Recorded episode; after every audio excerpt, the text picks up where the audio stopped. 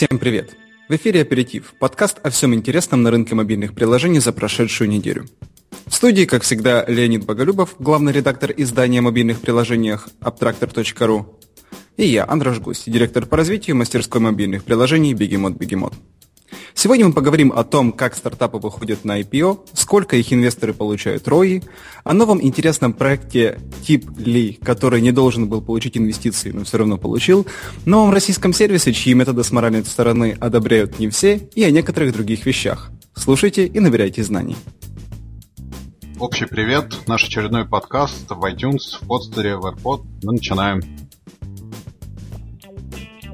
Стартуем мы с э, интересной новости, которая случилась на этой неделе, как раз о выходах мобильных стартапов. Э, термин выхода это такой общий, как бы стартап может либо выйти на биржу, либо выкупиться там, какой-то другой большой компанией. Компания DJ Capital э, исследовала такие выходы мобильных стартапов и выяснила, что в 2014 году суммарно объем таких выходов вырос на 700% по сравнению с 2013 годом. Э, это касается области мобильного интернета, но к этому относятся и мобильные приложения, и все вообще связанные с мобильным, с мобильным направлением стартапы. Сумасшедшая вот. цифра. А, да, сумасшедшая цифра, 94 миллиарда, миллиарда, но вот, конечно, цифра сумасшедшая не в а, абсолютных, а в относительных, то есть рост в 700% показывает нам, насколько перегрет, перегрет этот рынок, насколько стартапы покупают, выходят на IPO. Помним тот же покупку WhatsApp Facebook там, за много-много миллиардов, э, вот, и это лишь малая часть а, таких покупок. Соответственно, мультипликатор для вложивших какие-то средства составляет 15,6 раза для области навигации, для мессенджеров это 15,4 раза, ну и третье место занимают социальные сети, это 15 целых э, ровно. Но это в целом за 36 месяцев, а вложив рубль, э, условно говоря, в год назад в какой-то мобильный стартап максимум мы, вы могли получить э, рост 36,9 раза. То есть э, 1 рубль вы могли с 1 рубля вложенного вы могли получить 37 рублей фактически через год всего. Вот, но в среднем, это, это максимум, а в среднем из 27 секторов вот того мобильного интернета, которые перечислены в отчете, а, средний мультипликатор составил 4,9 раза, что тоже, по-моему, неплохо. Превосходный год для инвесторов в мобильный интернет, э, но при этом аналитики говорят, что следующий год будет еще лучше, то есть 39 э, раз, 36 раз это неплохо, но нас ждет еще больше мультипликаторы, еще большие выходы, покупки и интеграции всего совсем. Давайте делать стартапы, давайте делать стартапы. Да, мы делаем, вы так, ну, не знаю, насколько вы стартап, но тоже, я вероятно, думаю, делаете.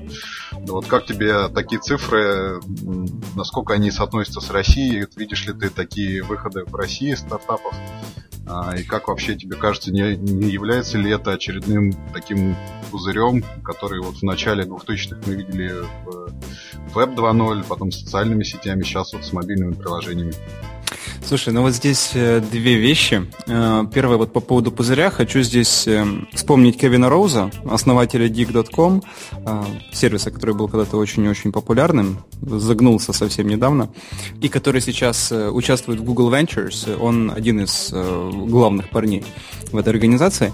Вот, и он говорит, что ни в коем случае нельзя теперешнее состояние там, на мобильном рынке или на рынке, в принципе, цифровых стартапов сравнивать с тем, что было в начале или в конце 90-х, начале 2000-х. А все почему? Потому что э, в то время а, инвестировали частники. То есть там реально бабушки, тети, дяди, они э, откладывали деньги, которые не получали э, где-то там на работе или еще где-то, и вкладывали их в тогдашний стартап. Сейчас же, по сути, такого не происходит. Сейчас частные инвесторы, либо ну, большие инвесторы, либо какие-то фонды вкладывают деньги в те или иные компании. Ситуация довольно нормальная. Ну, по, по сути, у нас обычная биржа, и, естественно, там что-то что выгорает, что-то прогорает. Нормальный процесс. Поэтому он э, просит всех не обращать на это внимания. Ну, то есть, если инвесторы потеряют деньги, они знают, на что они идут.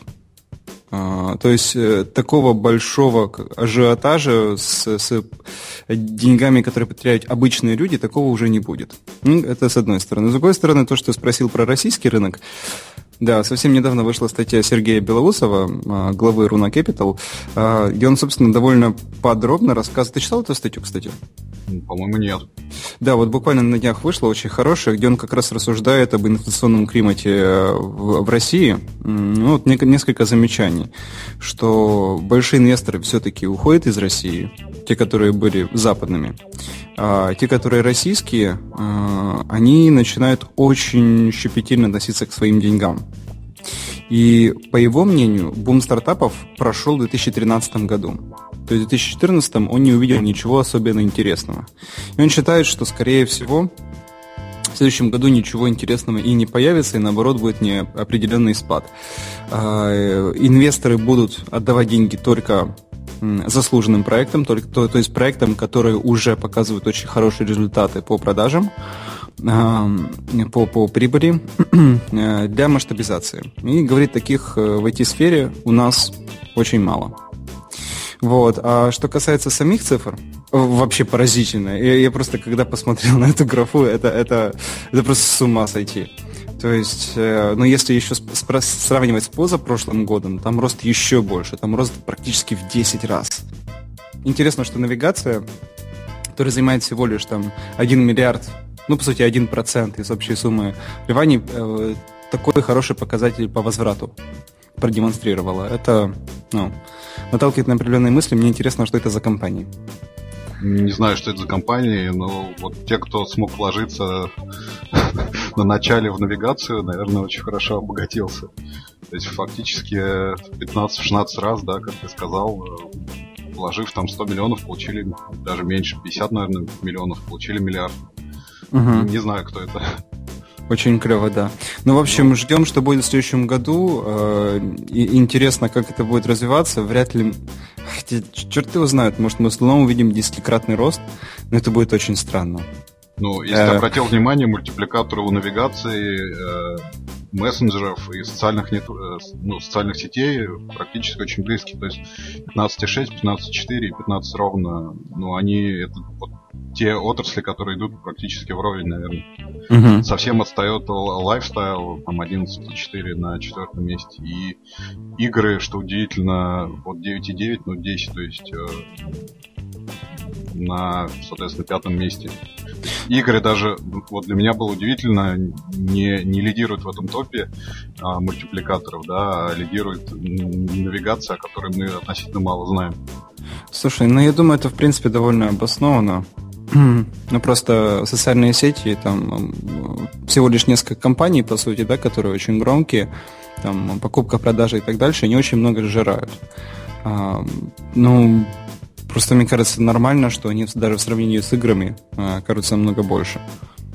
Как-то, как-то так. Вот. А, ну, там ну, один WhatsApp чего стоит, конечно, он да, карти- да. картину портит. Ну, а еще, кстати, я хотел обратить внимание, э, мультипликаторы меньше единиц. То есть, я так понимаю, ну, те, кто потеряли немножко деньги, это начиная от а, здоровье и фитнес, новости и m-commerce. Вот тоже несколько непонятно. Ну, может быть, просто это 0.5 мультипликатор, это все-таки он в положительную сторону играет. Э, ну, если нет, то это вот фитнес, особенно со всеми трекерами нашими, с носимыми устройствами и m-commerce тоже как-то довольно странно. Ну, не знаю, там же все-таки, по сути, все еще в создании. Верно ведь? Ну, то есть там нет... Э это еще не устоявшийся рынок с устоявшимися продуктами, в моем понимании. Может быть, поэтому. Может быть, в следующем году мы увидим, что как раз медицина, там, образование, э, спорт, они вырастут просто невероятно и заменят, допустим, игры. Что, в принципе, не исключено. Хорошо. Давай на этом остановимся. Перейдем к следующей новости, как раз об одном из стартапов. А, мне очень понравился. Называется «Тепли. Чаевые выдаются по фотографии». По-моему, очень задорная идея. Как это со стороны пользователя выглядит? Вы можете сфотографировать человека, допустим, разносчика пиццы или там работника гостиницы или официанта, и со смартфона, со своего мобильного кошелька перечислить ему деньги просто, ну, как бы вот сделав его, ну, говоря, в кавычках селфи. А, но при этом он, конечно, конечно, должен себя завести в базу, там, создать свой профиль, завести свой э, банковский аккаунт.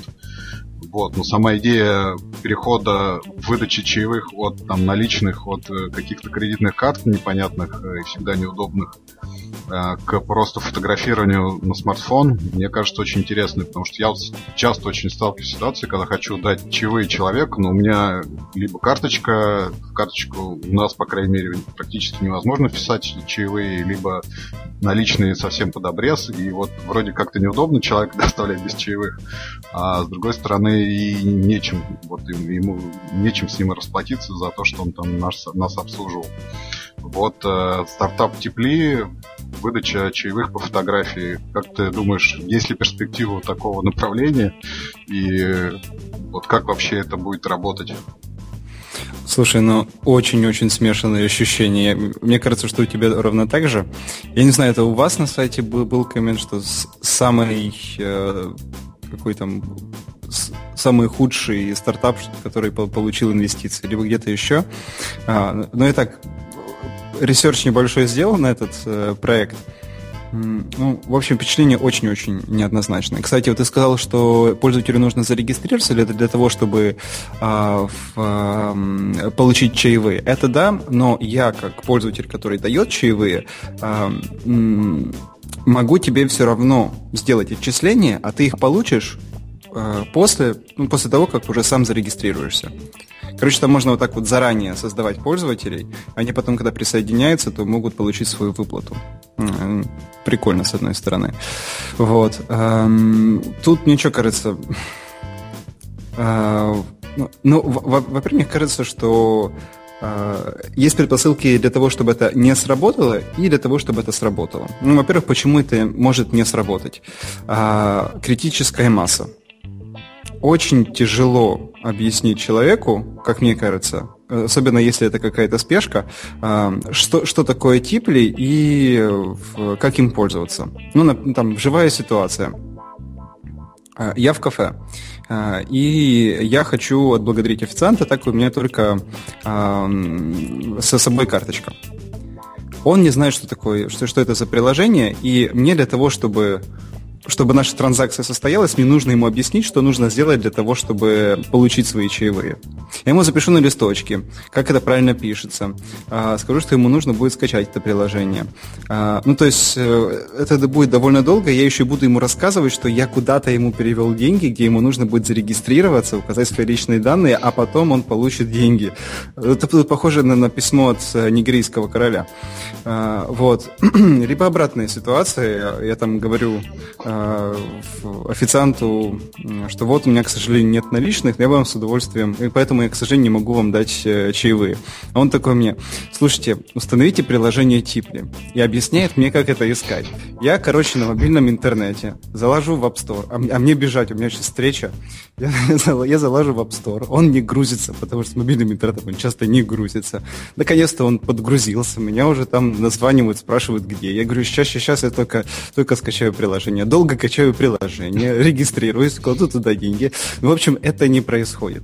Я вот здесь вижу главную проблему, это вот проблема критической массы и проблема распространения. То есть, ну, в принципе, со стороны со стороны получателя проблема очевидна, да, то есть э, особенно в Америке, где, где э, ну, очень часто там в сфере обслуживания чаевые составляют большую часть, э, там, ну, иногда даже до 70-80% оплату труда сотрудников.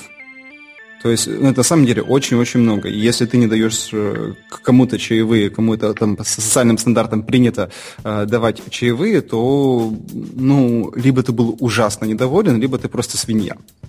А, и ну, поэтому, поэтому это актуально. И вопрос, в принципе, вот этих вот транзакций для американцев это вопрос совести. То есть для них на самом деле очень важно дать э, чаевые. Для нас это не так критично, потому что мы знаем, что официант получит все равно какую-то зарплату, а, ну и можно это махнуть.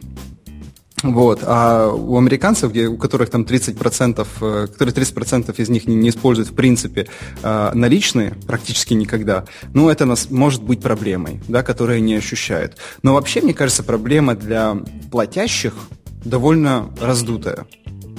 И я не знаю, как нужно будет. Ну, это нужно будет делать очень большую огласку для того, чтобы э, получить критическую массу пользователей среди клиентов. Я уверен, что среди пользователей, среди получателей, ну, то есть среди обслуживающего персонала, это приложение довольно быстро распространится. Вот. Э, так что я думаю, что здесь будет проблема. Ну, еще очень сильно все зависит от географии. А, опять-таки, если в Штатах это очень так как-то принято давать чаевые, то в разных странах по-разному. И, и кроме того, ну, как-то я, я думаю, что здесь, возможно, тоже будет проблема. Э, возможно, мы это приложение увидим э, в Европе, кроме Штатов, там, в Австралии, Новой Зеландии, может, Японии. Но мне вот тяжело представить, чтобы такое приложение работало в России, например. Хотя, черт его знает, может быть. Скорее всего, да, я с тобой согласен. Э, ну, вообще, культура чаевых в России находится, наверное, в самом начале своего развития. Опять же, согласен с тобой, что людям, которые, которым переводят деньги, они так или иначе найдут это. Но вот люди, которые будут платить деньги, ну, не знаю, посмотрим. Мне кажется, если это будет э, удобно, э, доступно и реально популярно, то критическая масса как-то наберется. Мне кажется так. Кстати, я смотрел интервью с этим, э, с, с основателем этого стартапа а, на канале Bloomberg. Знаешь, такие ребята, они там разные стартаперские. Bloomberg, конечно. Ну вот, да. А, и ты смотрел это видео? Нет, Bloomberg смотрел периодически. А, в общем, там fail случился. А, ну, во-первых, эм, интервьюер очень скептически относился к самой идее стартапа, очень колкие э, комменты бросал. А когда подошла очередь э, демонстрации того, как работает сервис, э, случился, к сожалению, fail. Он, он, он не опознал основателя. Отличный кейс. Ну, ну да, ну, к сожалению, от это, никто от этого не защищен, просто, и это никак не, не, не говорит о том, хороший сервис или плохой, но просто забавная история, к сожалению. Ну, посмотрим, ладно, давай э, еще одну интересную новость обсудим в рамках выходов стартапов и компаний из области мобильного интернета. Вот на этой неделе стало известно, что белорусскую студию Аполлон, это ведущая, наверное, белорусская компания в области мобильной разработки. Мы ее обсуждали а, не так давно в по-моему, в сфере погодных приложений. Да-да. Они выиграли mm-hmm. Таби Award. Вот. Их купила американская компания Mindspark Interactive Network, э, который тоже занимается приложениями. Аполлон, э, вот как я уже сказал, издает погодные приложения, там калькуляторы, блокноты. Всего в общей сложности, как оказывается, у них э, более 100 миллионов загрузок по всему миру в App Store, в Google Play и в Amazon. Вопросов тут, наверное, у меня к тебе особых нету. Просто хотел поздравить наших белорусских коллег. Я с ним Аналогично. На, на конференции в Минске. Вот, в общем, и удачи. И мне их приложение очень нравится. И как бы, ну, наверное, это выход хороший, особенно для белорусских а, компаний, покупка мировым лидерам. Ты только что говорил о том, что в России инвестиционный климат несколько спадает, но вот все, видимо, он, видимо, он перемещается в Белоруссию. Вот как-то такой, наверное, комментарий. Ну, интересно. А, на самом деле, присоединяюсь к твоим поздравлениям. Это, это всегда прекрасно. А, я на, на самом деле на протяжении прошедшей недели несколько раз сталкивался с, с компаниями, которые разрабатывают приложения игры а, ну, для себя, не для клиентов. И как-то не мог, не мог не думать о том, что вот, вот это успешные кейсы. Да, вот на самом деле там были успешные кейсы, то и наши белорусские друзья, и вот в Питере есть несколько компаний, которые, с которыми как раз общался. Но это ребята, которые за несколько лет а, настырной работы а, получили отличные дивиденды. А, и позади безумное количество нервов, работы, усилий, но они своего добились. Но мы слышим обычно только про историю успехов и не слышим про фейлы. А их значительно-значительно больше, много раз больше. И самое странное, что в самом начале пути компании очень редко, когда можно понять, кто ты. А будешь ли ты одним из победителей, или будешь ли ты одним из, э, ну, назовем это, неудачников.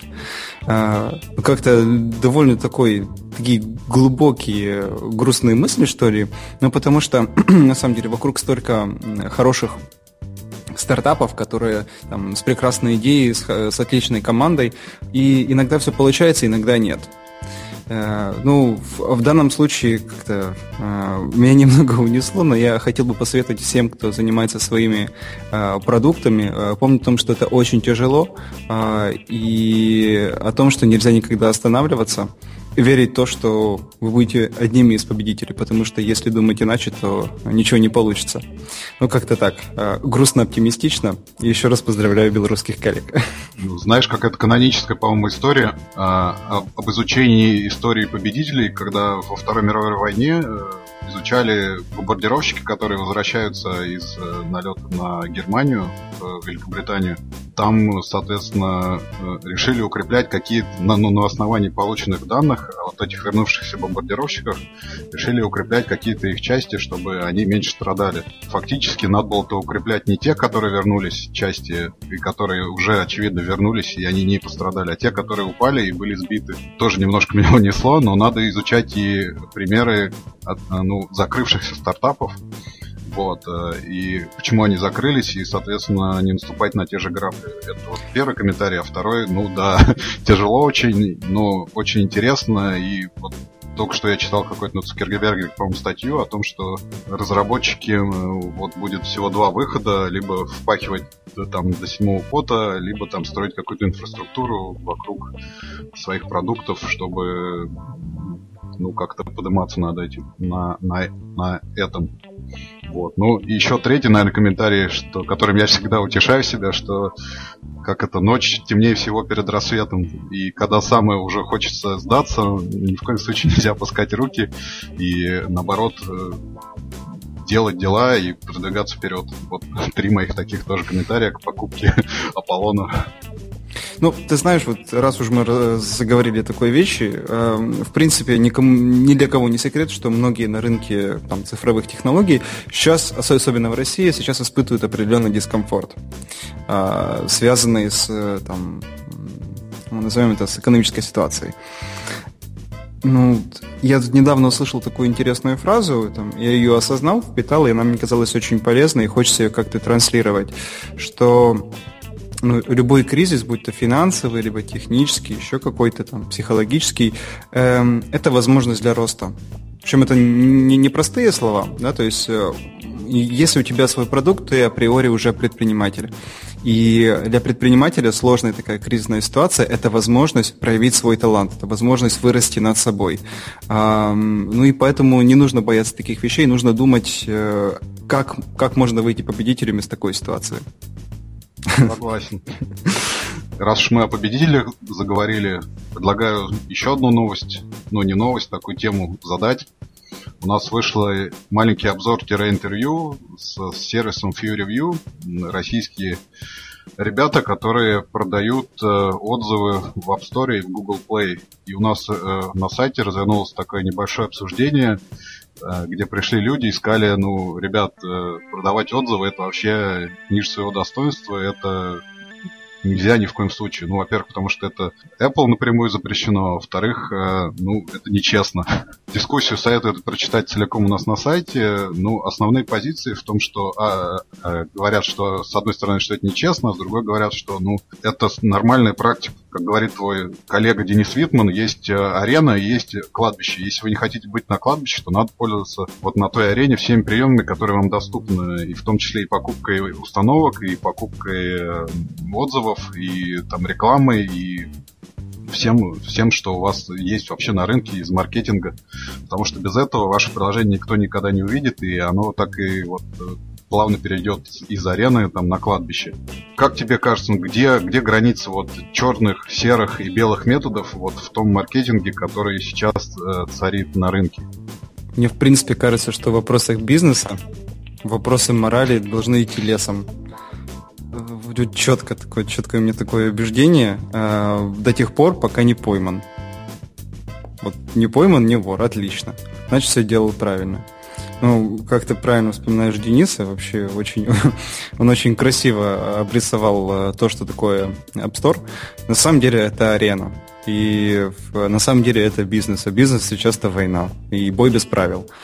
Ну, конечно, можно потом говорить, что вот, так было нечестно, они были нехорошие, но... Ну и что? Всегда смотрят на историю по как, как уже делали параллели с войной, всегда оценивают историю по победителям. И историю пишут победители. Ну, если не так делали, значит, значит так нужно, так было правильно. Э, поэтому вот до тех пор, пока тебя не поймали, ты все делаешь правильно, если оно тебе идет на пользу. Морально, не морально, не, не так важно. Кроме того, если мы говорим про конкретный вопрос отзывов, ну, на самом деле все это делают. И как... Э, кстати, очень, тебя, очень поздравляю, что у вас начались такие активные обсуждения в комментариях. Это всегда, всегда очень полезно для любого СМИ. Да, и как правильно заметил один из, коммента... из комментаторов, что на самом деле сервисы с громкими именами, ну, практически все э, этим занимаются. Ну, потому что не делать этого э, практически невозможно. То есть уже такая игра идет. Э, ну, по сути, то, что мы видим в Яндекс Директе. Э, Одни покупают, другие покупают, стоимость э, увеличивается, это все идет как такой, как снежный ком. А, к сожалению, сейчас уже без этого никак. Особенно если у тебя никому неизвестное приложение, и тебе нужно делать мотивированные установки, тебе нужно а, покупать комментарии. Естественно, лучше, чтобы они были а, похожими на настоящие, естественно, лучше, чтобы это были живые пользователи, чтобы тебя как раз не поймали за руку. А, все остальное не важно. У тебя цель победить на арене. И для этого, в принципе, а, можно гнуть правила так, как, а, эм, так, как позволяет твое мастерство. Вот считаю так. Понятно. Ну, интересно то, что э, вот как люди, не покупая, наверное, отзывов, не покупая установок, э, вот как они существуют на этом рынке, и, я так понимаю, относительно неплохо существуют. То есть, э, Кто? Где, где граница между, вот, если ты проводишь АБ-тестирование, ты можешь его проводить, а другой не может. Вот это хорошо или плохо. Если ты там, у тебя есть еще какие-то маркетинговые инструменты, есть там твоя накопленная аудитория, ты можешь ее использовать в продвижении своих приложений, тот же кросс-промо маркетинг, или не можешь? Ну, то есть я с тобой согласен, что все это используют, но вот, видимо, есть какие-то люди, которые, которые не используют. И вот это достаточно интересно, было бы, интерес, было бы занятно посмотреть на их продукты и как они их продвигают. Вот я ну, к этому веду. Ну смотри, ну вот, например, Facebook, э, как монополист, э, точно не работает над своими отзывами и оценками, потому что нужно постараться, чтобы были настолько плохие отзывы и такие низкие оценки. А, ну, соответственно, иногда продукт находится на волне. Да? Все им довольны, все очень клево там, поддерживает Apple, пользователи на самом деле довольны, продукт офигенный, э, мало недовольных пользователей, э, продается он отлично. Естественно, над этим работать не, не нужно, потому что так оно само все развивается. Но если этого нет, нужно искать козыри. Предприниматель – это тот, кто создает сам для себя возможности не ждет, пока эти возможности появятся, пока тебе там зафичерит Apple, либо пока тебя полюбит пользователь, пока тебе кто-то напишет. Они, они сами пытаются создавать эти э, положительные условия для себя. И ну, пускай комментарий это маленький, но все равно козырь. Ну, там, ну, условно маленький, потому что, если верить Few Review, э, очень положительно влияет на, э, на позицию э, приложения в сторе. Хорошо. Ты знаешь, мне кажется, что в наших разговорах я обычно как раз выступаю скептиком и плохим, плохим полицейским. А, а ты, наоборот, э, больше такую моральную сторону берешь э, и хороший полицейский. Нет такого а впечатления? Сейчас мы поменялись. Нет, я тоже за то, что использовать и отзывы, и покупки. То есть, ну, когда садишься играть, да, ты играешь по правилам, естественно. Я не вижу в этом ничего плохого. Мне просто удивительно, что есть люди, которые видят и не хотят играть по правилам, хоть они там кажутся им плохими или какими-то недостойными их ну, ну морального что... облика ком... строителя коммунизма. Ну, потому что правила не писанные. Ну, то есть, и, и, и кроме того, ну как, это хорошее оправдание, почему этим не заниматься. Ну, отличное оправдание. Я это не делаю, потому что это против правил. А, а почему то в опе? Ну, ну, потому что все такие плохие. Да, ну, Ладно, кстати, это вот бесконечная если... тема, по-моему. Да, ну, кстати, если вот говорить про сам сервис FearView, а, ну, я не знаю, сколько можно у тебя рекламировать э, такие вещи, но стоимость на самом деле низкая, а ты вместе с э, отзывом получаешь еще и легитимного пользователя, который там, с определенной вероятностью становится еще и эм, там, активным пользователем или, там, дай, бог, еще и платящим пользователем. То есть э, условия прикольные. Я бы очень хотел посмотреть на реальные кейсы того, как у них это получается, но пока выглядит довольно привлекательно. Ну да, я специально уточнил, что это с, с установкой смотивированной, и да, они ценой очень гордятся, и это один из их ключевых, э, так сказать... Э, преимуществ? Да, преимуществ на рынке. Ну, там сколько, 40 с чем-то рублей, по-моему. 49. 49. Это на самом деле я ниже не встречал. Это клево. Это клево. Тогда последнюю тему обсудим нашу, я думаю, 14 ноября в э, рамках РИФ, который будет проходить на, вот, на следующей неделе уже, ну, я думаю, на этой, так как у нас подкаст выйдет в понедельник, Бюро Пирогова организовывает секцию интерактивной технологии будущего сегодня. Мы написали большой, ну, относительно большой материал о четырех технологиях, которые будут представлены в рамках этой секции. Это iBeacon, о которой мы говорили, вот, если я не ошибаюсь, на прошлой неделе с нашим завтраком. А, это Oculus Rift, э, виртуальная реальность, э, шлем такой, очки, э, очень новомодный и купленный Facebook за, за много миллиардов долларов и развиваемый сейчас компанией. Это дополненная реальность в рамках тех же Google Glass и различных приложений, и носимые компьютеры. Все мы это более-менее так подробно описали. Что тебе кажется наиболее близким и наиболее перспективным с точки зрения технологий, с точки зрения приложений? Или все вместе? Слушай, ну ты знаешь, я бы с удовольствием прослушал, послушал про Oculus Rift э, и все, что связано с очками. А, ну, естественно, все темы очень интересные. Во-первых, э, большой привет Бюро Пирогова, очень интересную тему э, начали. Я так понимаю, что это большая заслуга нашего общего знакомого Евгения Чернова. Очень-очень активный молодой человек, ну, прекрасный специалист, и я очень рад, что э, Пирогова берет такой вот уклон э, в технологии. А, и, ну, в общем, да, все, что связано с очками, я посмотрел, но любую тему его послушал, естественно. Так что поздравления э, бюро и больших успехов секции. Хорошо, спасибо. Я думаю, мы все туда сходим по возможности. Обсудим наше приложение. У меня сегодня два приложения, одно... Нет, три, наверное. Два приложения, одна игра.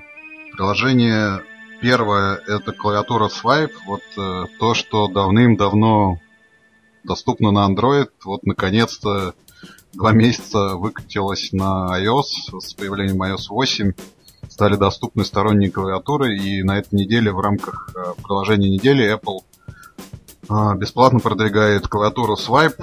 Можно ее установить, попробовать. Там, конечно, установка сторонней клавиатуры на iOS это какой-то а, ну, не слишком а простой процесс в рамках парадигмы iOS, что все делается интуитивно и понятно. Но, тем не менее, вот вы можете получить бесплатную клавиатуру с русским языком, с, э, с вайпами, то есть жестами вводить слова. Э, вот. Э, достаточно хорошее сделанное. Ну, многих слов там нету, конечно, русских. Клавиатуру приходится долго тренировать, но как начало пути, который Android прошел уже много лет назад, мне кажется, это хорошее, хорошее начало. Вот клавиатура Swipe на iOS стала доступна. Второе приложение Multiborg э, в так получилось, что досталось мне на обзор. Казалось достаточно интересным, хорошо сделанное. Это, опять же, список рецептов. Я тебе рассказывал об одном, по-моему, в самом начале. И вот это такое занятное э, приложение со списком рецептов для мультиварок Borg. Э, по-моему, сделанное компанией Touch Instinct из Питера. Ну, вот за это я не поручусь, но Само приложение достаточно приятное, там все подробно написано, видюшечки, рисуночки. А, положите в там, мультиварку что-то на 15 минут, и у вас получится прекрасное блюдо. Вот такое, ну, красивенькое в э, фирменных цветах рыже-черных, борковских. Жалею, что у меня нету, честно говоря, мультиварки, а так бы очень с удовольствием пользовался. Вот. И третье приложение, игра-приложение на, на Android. На этой неделе вышло приложение Monza. Это, как это более просто описать, это ты можешь собирать модели пластиковые э, самолетов, машин, танков там и всяких механизмов на экране смартфона или планшета. То есть фактически у тебя есть э, вот такой набор деталей, есть инструкции, и ты, соответственно, берешь и их собираешь как-то на экране своего устройства. Потом можешь их красить, фотографировать, каким-то образом там встраивать свой интерьер или просто накладывать на фотографии и получать таким образом ну, живые модели в, вот как раз в рамках э, той дополненной реальности, которую мы обсуждали новостью выше. Вот. У меня в детстве вот это было очень приятное занятие, когда собирать пластиковые модели, они были в моем детстве достаточно дефицитом. А, но сейчас вот в виде приложения, конечно, по-моему, достаточно здорово. Не заменяет, конечно, тактильных и тех ощущений от сборки реальных моделей, но заметно сокращает время и удовольствие от сборки таких моделей, по-моему, ну, не намного меньше, чем от сборки реальных. Вот три моих таких приложения. Слушай, спасибо тебе большое, у тебя всегда очень интересные игры, особенно. Вот, э, за сервисы тоже спасибо.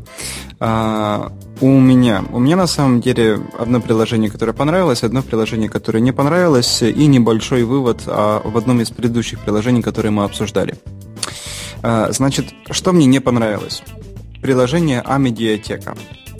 Это прекрасный, прекрасная компания, которая сейчас закрывает все видео в ВКонтакте. Ну, по ее заявкам они становятся недоступны. А, ну, с тем предлогом, а, ну, так понимаю, чтобы пользователи приходили к ним. В общем, невозможно пользоваться этим приложением, кроме того, что там очень скудный выбор, а, там еще все довольно плохо с технической точки зрения. Ну, поэтому мое большое фу этому приложению. Второе приложение, которое понравилось, я недавно вот записал подкаст, он выйдет в, понедельник или вторник, надеюсь. Я думаю, скорее всего, вторник. А, с основателем проекта э, House Control Дмитрием Тарасовым. Вот, соответственно, всем советую установить его приложение. Э, у нас на рынке очень-очень много разных планировщиков личных дел. А, его отличается тем, что там главное не что сделать, а зачем сделать. То есть э, обычно мы исходим из каких-то конкретных целей, но не ставим их никакую иерархию, э, там, причинно-следственную иерархию. Э, у него же все строится на основании целей. Вот чего я хочу в обозримом будущем достичь. Вот у тебя цель формируется, и ты уже для нее создаешь задачи. Естественно, этот подход не подойдет для всех. Он как, э, Дима как раз э, рассказывает отдельно очень много о том, что это подход э, далеко не для всех, для очень узкой, довольно узкой целевой аудитории. А, но приложение стоит того, чтобы его попробовать. Я думаю, многим понравится. Вот. А, и мы с тобой как-то там пару выпусков назад обсуждали приложение Off. Помнишь? Ну, офтайм, наверное. А, да, офтайм. А, в общем, что я сделал? Вернее, что я не сделал. У меня дома закончился интернет, ну там просто подписка на, не, на, на месяц закончилась, нужно было обновлять, а я взял и не обновил. Мы дома уже три дня без интернета. И я скажу тебе, это прекрасно. Ну, я не знаю, можно ли советовать это всем. Эксперимент только сейчас запустился, еще не столько времени прошло. Но уже за эти три дня наши вечера, наши дни проходят э, намного более интересно. Вот после того, как пропала необходимость следовать своей бездумной привычке э, рыться в интернете, там, э, просматривать какие-то видео, сидеть в социальных сетях, освободилось время для размышлений, для других способов проводить время – и больше времени друг для друга. Поэтому, ну, наверное, здесь хочу поблагодарить приложение OffTime, которое к этому прямого отношения имеет, но которое вдохновило к этому.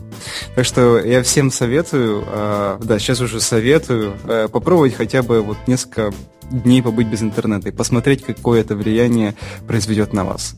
Э, у меня самое лучшее впечатление. Ну, мне кажется, ты рано или поздно сломаешься, нет? Э, слушай, ну не знаю, может быть. Э, как раз в, этом и суть эксперимента посмотреть, насколько меня хватит и какие плюсы э, вот это вот интернетовское голодание э, принесет.